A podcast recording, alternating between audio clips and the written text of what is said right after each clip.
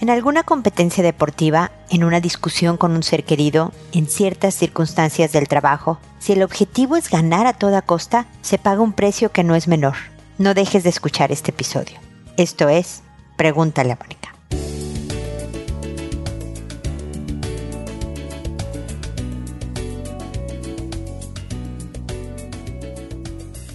Bienvenidos amigos una vez más a Pregúntale a Mónica. Soy Mónica Bulnes de Lara, como siempre, ya lo saben. Feliz de encontrarme con ustedes en este episodio que se acerca al fin del año 2022 y de en el que vamos a hablar de lo que es ganar a toda costa. Porque ganar siempre es divertido. Ganar activa en nuestro cerebro reacciones semejantes a estar drogado, a lo que produce adicción es una sensación agradable que además está unida a la biología, o sea, no es solo mental, no es solo emocional, realmente tenemos una reacción biológica con el aspecto al, ganar cualquier cosa. Pero tenemos que tener cuidado porque en nuestras relaciones interpersonales, en nuestro concepto de nosotras mismas, en mantener nuestros principios, nuestro marco de valores firme, y congruente con nuestra vida cuando el objetivo se vuelve ganar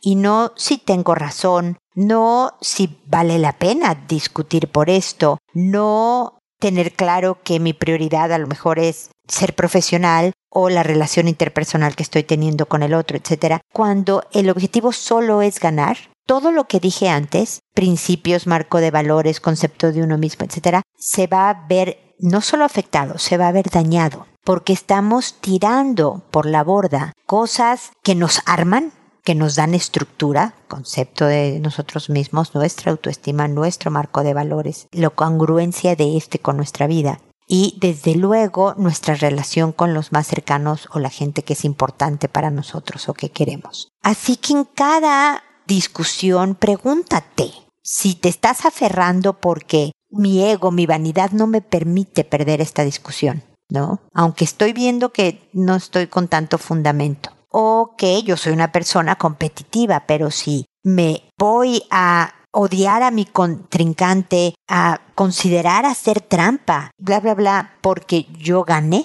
todo eso se está viendo afectado y desde luego con la discusión con el ser querido cuando estamos en cosas de trabajo. Las relaciones con los demás son importantes y nuevamente el cómo me veo yo, cómo me ven los demás, cómo me mantengo en la relación con mi vida es algo que es importante tener bien presente para que sigas queriendo ganar. Queremos éxito en nuestras vidas, desde luego, pero nunca a toda costa. La clave está en eso, en a toda costa. Es decir, todo lo demás no me importa, yo solo voy a ir por el triunfo. Y cuando descartas todo lo demás, te desmoronas, te desarmas. La victoria va a ser efímera, no va a ser respetada si fue a toda costa y finalmente no va a valer la pena. Así que es una reflexión para poner prioridades en nuestras vidas y mantenerlas lo más posible en nuestra mente, hacer trucos físicos para mantener presente que no quiero ganar a toda costa,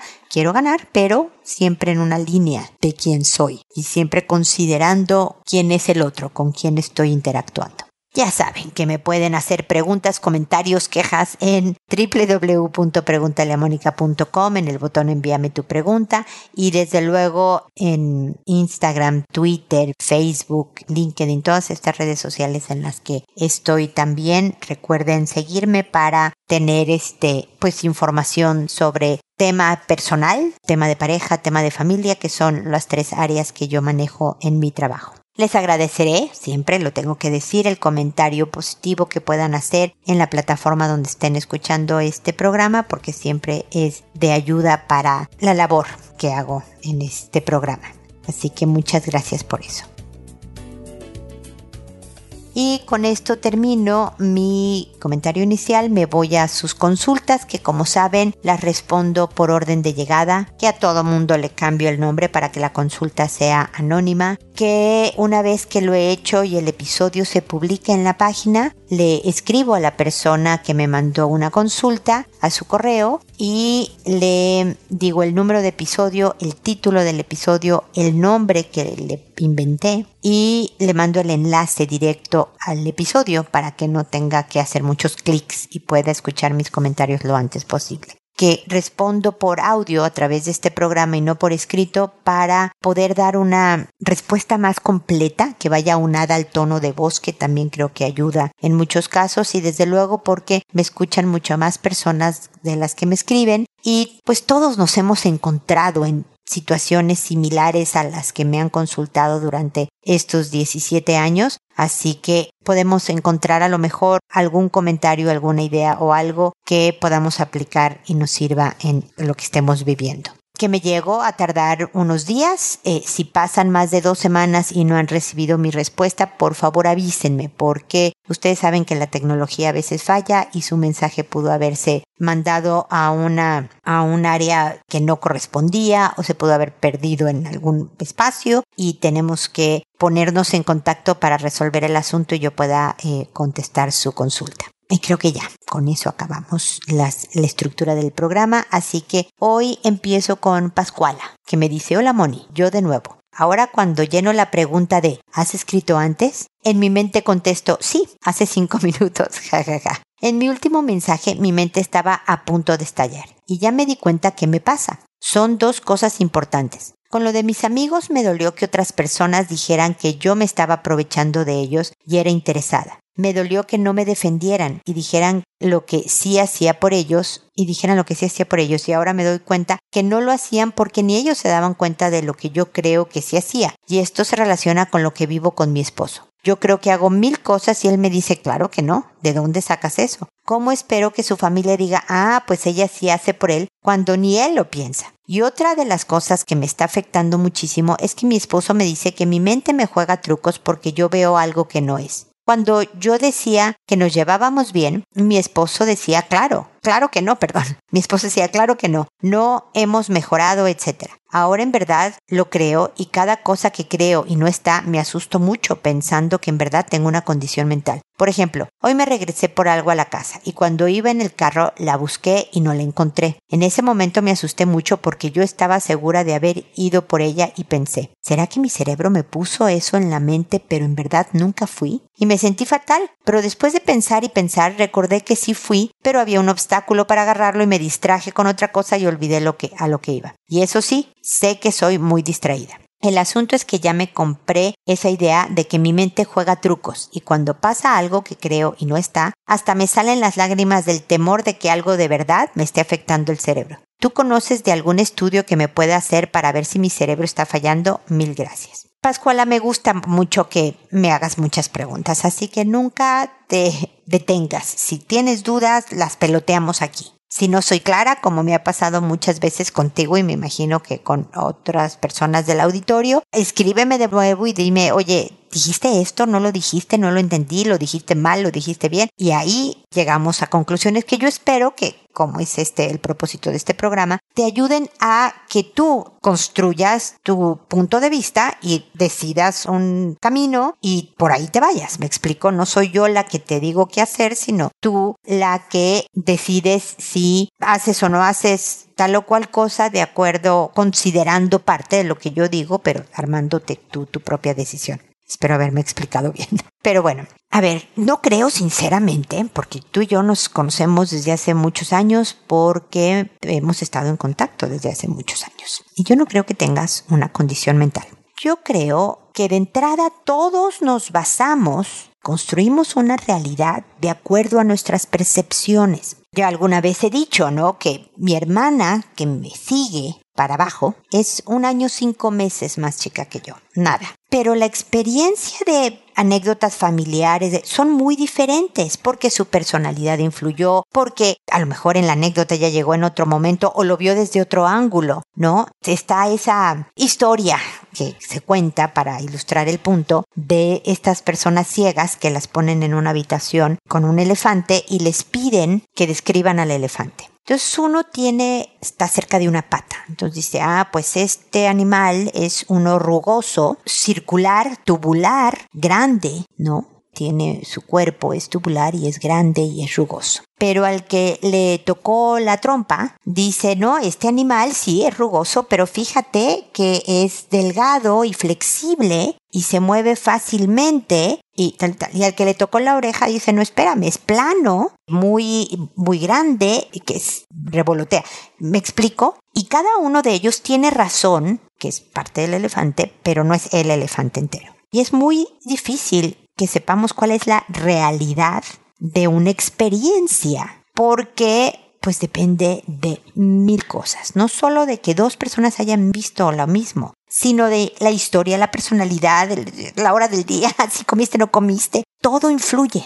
Todo influye. Y hay cosas que son difíciles de aceptar. Hay un estudio que hablaba de cómo se, se descubrió que los jueces que daban sentencias antes de comer daban sentencias más duras, porque confundían el hambre con esta sensación de no, esta persona no, no está bien, o sea, lo hizo a propósito, lo hizo mal, y daban sentencias más duras, mientras que los ya alimentados podían tomarlo con otra perspectiva. Entonces, ¿te fijas? No es que tengamos una condición mental, o a lo mejor es eso, que todos tenemos esta condición mental de basar la realidad en nuestras percepciones. Y la otra vez que tú me decías de tus amigos que qué mala onda y todo esto, hablábamos de las expectativas del otro, ¿no? De, de, de cómo yo esperaba que hicieras A, pero hiciste B, C, D, E, hiciste muchísimo, pero como yo esperaba siento que pues no hiciste nada por mí, aunque te desviviste. Entonces también influye esto de las expectativas. Así que hay que ser,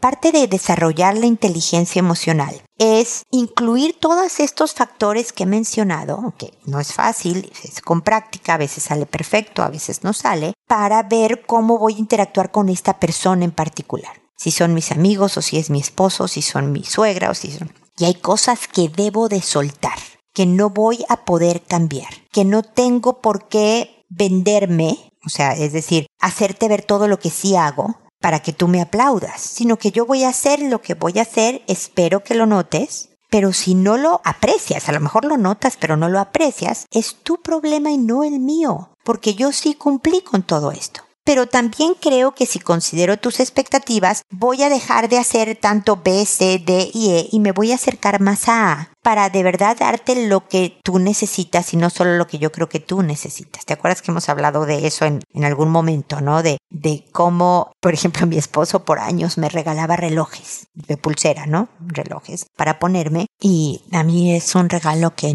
pues no, no era de mi interés, ¿no? Lo recibía y le decía gracias, qué lindo, muchas gracias mi amor. Hasta que sí hubo un momento, imagínate, en 32 años te da tiempo de todo, ya, ya no, no me des, porque creo que a ti te gustan los regalos querido marido mío, y como a ti te gustan, para ti es un gusto recibir un reloj y entonces me lo das a mí, que para mí es, eh, no, gracias, pero yo hubiera preferido otra cosa. Entonces, cuando yo te doy lo que yo quiero que tú tengas o lo que yo creo que tú necesitas, quedo corta.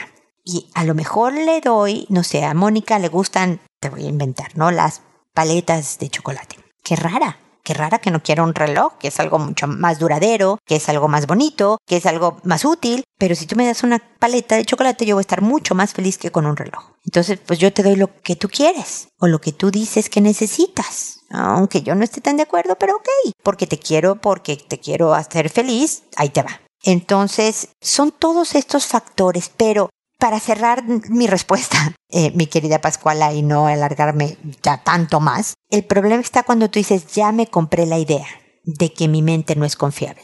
Y te angustia tanto que hasta te dan ganas de llorar.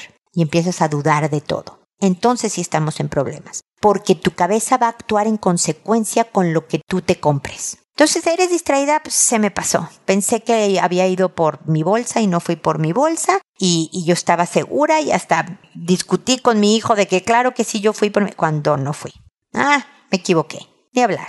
Todos nos hemos distraído, todos nos hemos equivocado, pero mi mente está bien. Ahora, si de verdad quieres investigar cómo está su cerebro, mi sugerencia es que vayas con un neurólogo, él te hará las pruebas necesarias, pero creo que vas a gastar tiempo, dinero y esfuerzo, mi querida Pascuala, porque yo no veo una condición preocupante en todo lo que me cuentas. Pero si puedo estar equivocada y lo quieres confirmar, te recomendaría ese, e, ese especialista para investigar por ahí. Espero que sigamos en contacto y me digas qué opinas al respecto de mi respuesta, ¿ok? Ahora sigue Rebeca, que me dice, hola Mónica, Dios te bendiga siempre y gracias por tu trabajo. Muchas gracias, Rebeca. En ocasiones anteriores yo ya te escribí contándote mi historia que me separé de una relación tóxica y dañina de ocho años atrás con el papá de mi hijo y antes de empezar te puedo decir que esta fue la mejor decisión que pude haber tomado hoy en día. Hoy te escribo porque no sé cómo manejar esto con mi hijo de 10 años. Encontré una nueva pareja, solo somos enamorados, pero veo que a mi hijo le afectó mucho la separación con el papá, y él ha tomado una actitud de rebeldía conmigo. No me hace caso, me responde, y hoy en día me dice que él quiere irse a vivir con el papá cuando tenga 12.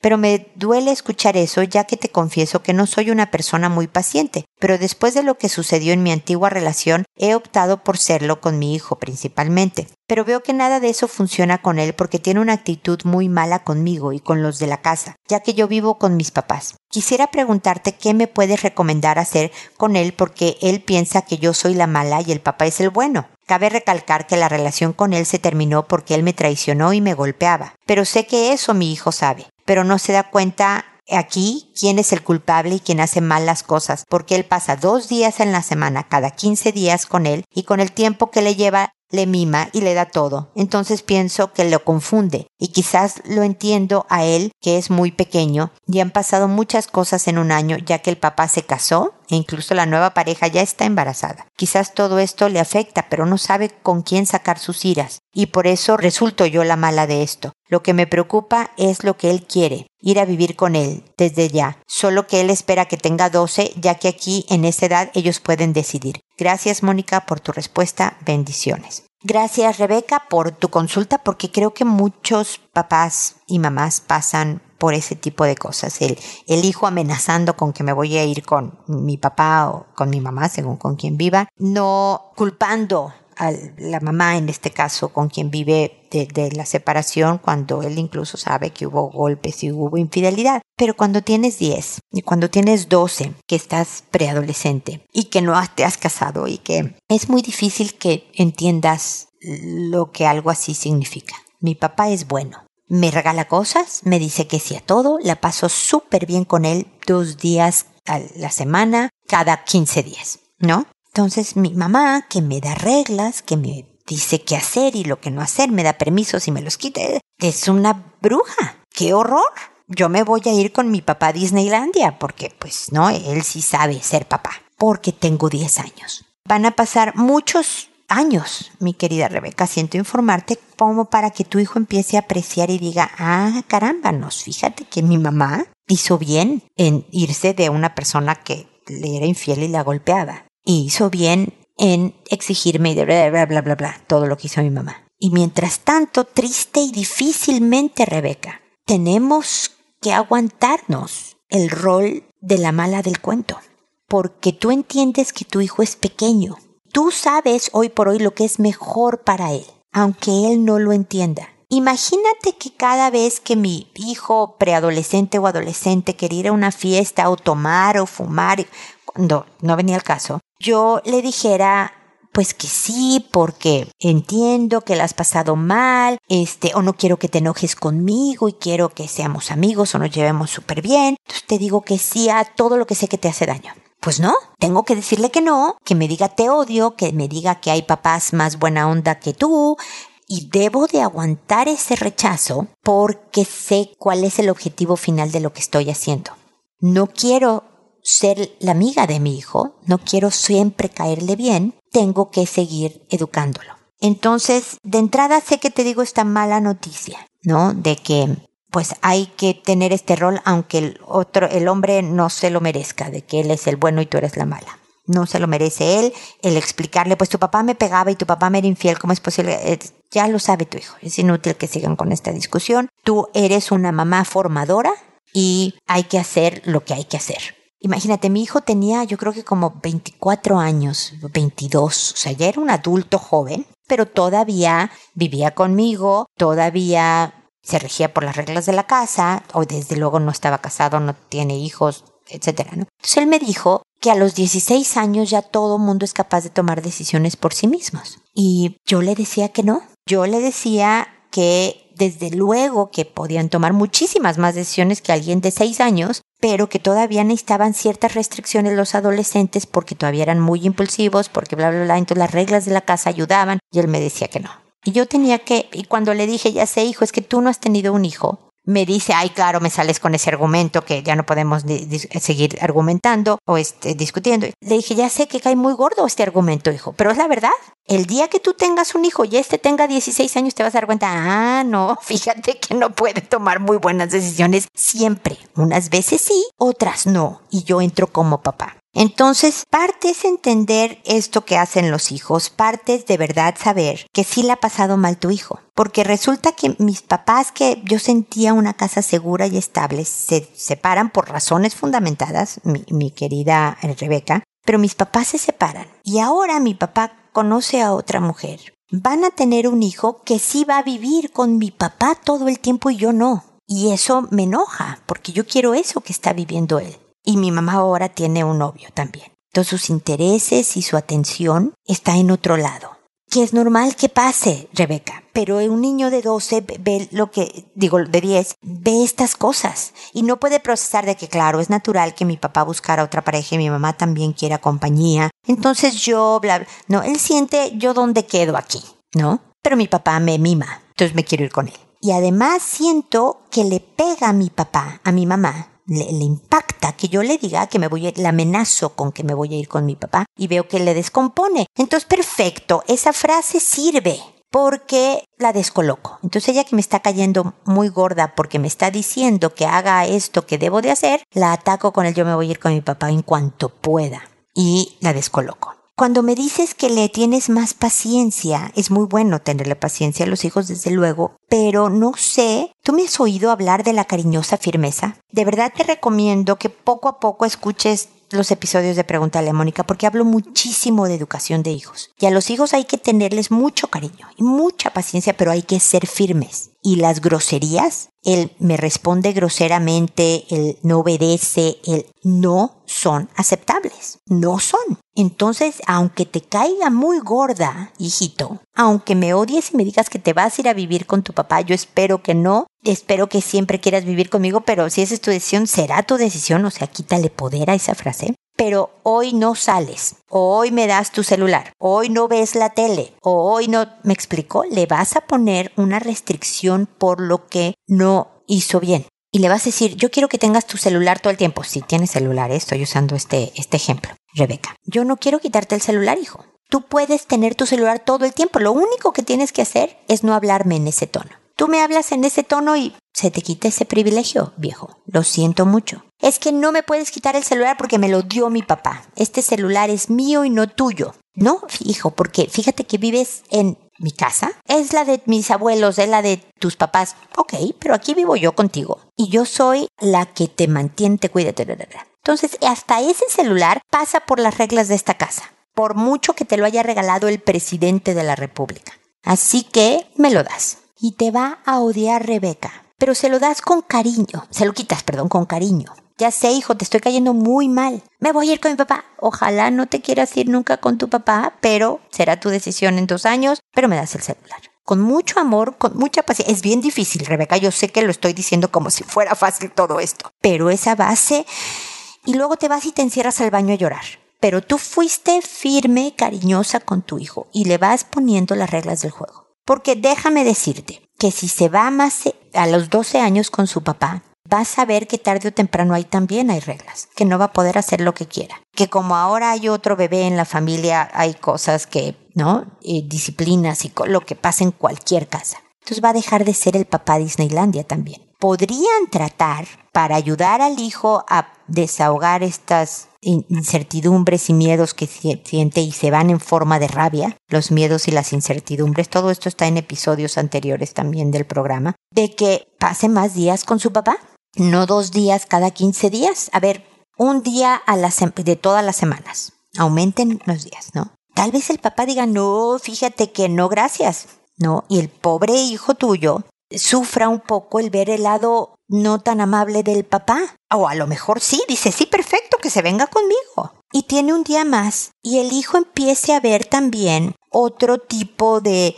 formas de ser de su papá, que sería sano tener. Esa podría ser una idea. Otro punto importante es que este niño necesita desahogar la rabia. Primero entender que la tenga y hablar con él diciendo es lógico que estés enojado conmigo, con tu papá por separarnos, con el mundo entero. Y te se vale que estés enojado. Lo que no se vale es que seas grosero, agresivo, eh, no respetes las reglas, pero entiendo. Yo también estaría muy enojado de ver que mis papás se separaron cuando yo era más chico y yo no tuve voz ni voto. Y luego tiene que encontrar cómo desahogar esa energía de la rabia un deporte de contacto, puede entrar en karate, en taekwondo, en fútbol porque le puede pegar bien a la pelota, en algo que queme energías y que ese cansancio ayude también a que esté más tranquilo en casa. Ya te aventé muchas ideas, Rebeca. Espero que me cuentes qué opinas y que sigamos en contacto para acompañarte en todo este proceso.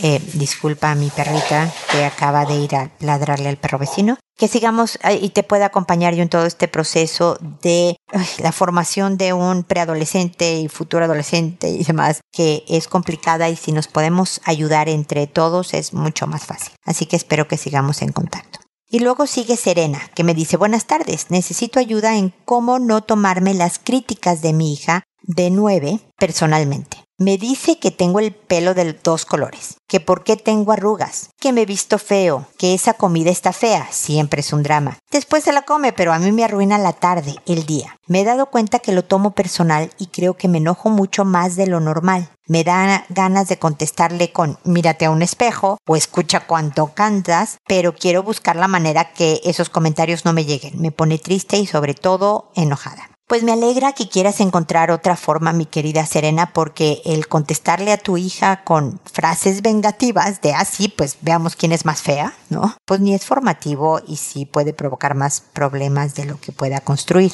Me imagino que me oíste en mi respuesta anterior a Rebeca diciéndole que le das poder a una hija cuando dice algo y es capaz de arruinarte el día. Los hijos pueden ser muy crueles y saben perfecto cuál es tu talón de Aquiles saben perfecto qué decirte para que te descoloquen. Entonces, mi primera idea es decirte que pienses por qué lo tomas personal. ¿Quién te criticaba mucho cuando eras chica, cuando eras mediana, en tu vida escolar? ¿Por qué te sientes apaleada cuando no recibes halagos, ¿no? O cuando alguien más bien te critica o te dice algo desagradable. ¿Por qué te pega tan fuerte? Porque esto es un tema tuyo, no necesariamente de tu hija, aunque a tu hija ahorita te doy algunas ideas para manejarla. Que también a los nueve ya empieza la preadolescencia, entonces eh, se empieza el camino a esa etapa de ajuste. La adolescencia puede ser de verdad un agrado, pero entendiendo las características de la etapa, ¿no? Pero, en fin, entonces primero es porque es, es un tema tuyo.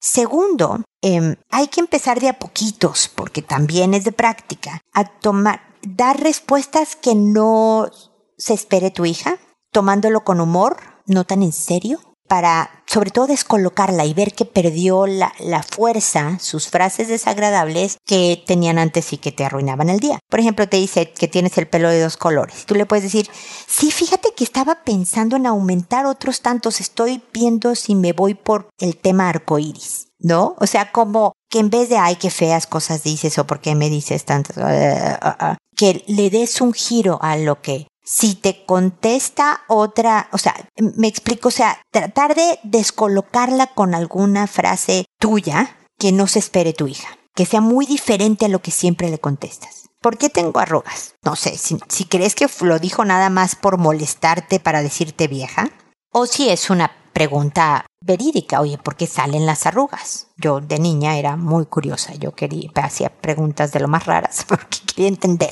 A mí siempre entender era un tema que me era importante. Entonces, no sé por dónde fue tu hija, ¿no? Si fue una pregunta auténtica, a veces incómoda porque me está diciendo que se me notan mis arrugas, pero ni hablar. Ella quiere saber por qué salen, ok, me trago la parte de, ok, ya tengo arrugas, soy más viejecita que antes, y le contesto. Si lo hace por molestar, nuevamente el giro. ¿Por qué tengo muchas arrugas? Básicamente, hijita, por ti.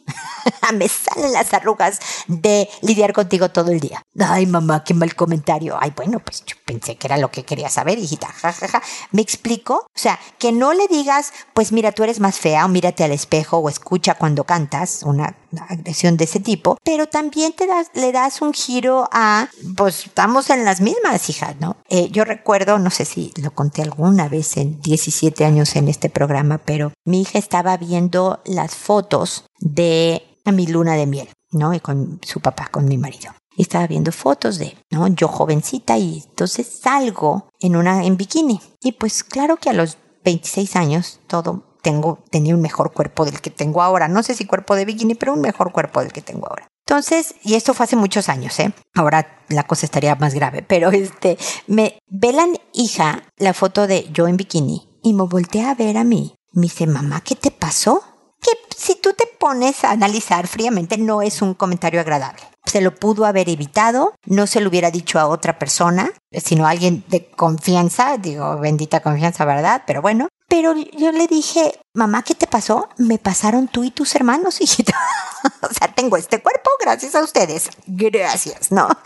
Era la verdad, más los años, desde luego, pero era un giro de uh, uh, uh, ¿no? Después le puedes decir, oye, ese tipo de comentarios, hijitas, no son amables. Te lo, lo podrías redactar de otra manera, lo podrías, ¿no? Entonces, le puedes, que te vistes feo. Mira, hija, puedes decir, no me gusta cómo te vistes, mamá. Que eso es muy válido, es cuestión de gustos. A mí me gusta cómo me visto yo, por eso me visto como me visto. Pero que tú califiques de feo, a otras personas puede parecerles adecuado, como a mí me parece adecuado cómo me visto. Entonces, fíjate cómo dices las cosas, vele enseñando a la hija, ¿no? ¿La comida está fea? Perfecto, no te la comas, le retiras el plato. Pues tú me dijiste que estaba fea. Dices que después se la come, pero siempre es un drama, pues ahórrate el drama. Quítale, ah, no te gusta, ok, perdón, hija, hice algo que no te gustó, pero pues es todo lo que hay. Te quito el plato, no sufras más. ¿Me explico? Poco a poco, cuesta trabajo. Es en parte enseñarle a la hija a más inteligencia emocional, cómo decir las cosas, qué quiere decir, pero con amabilidad, con consideración al otro, con respeto al otro, y el otro darle un giro inesperado que la sacuda y que le enseñe a que ya no tiene efecto, ya no puedo incomodar a mi mamá, ya no le puedo arruinar el día con eso. Entonces lo va dejando de hacer porque lo divertido es ver cómo te descolocas, ¿me explico? Espero, mi querida Serena, que lo que te diga te haga sentido, lo quieras aplicar, me cuentes cómo te va, me puedes volver a escribir diciendo, no, Marica, perdóname, pero no funciona. Y seguimos peloteando ideas, pero de verdad de a poco, pero firme, constante, siempre haciendo lo mismo, ayuda de verdad que los hijos entiendan qué tiene fuerza y qué no tiene y lo vayan dejando, ¿ok?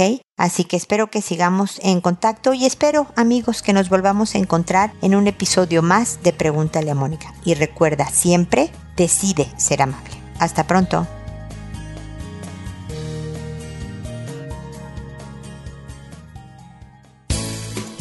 ¿Problemas en tus relaciones? No te preocupes, manda tu caso, juntos encontraremos la solución. www.preguntaleamónica.com Recuerda que tu familia es lo más importante.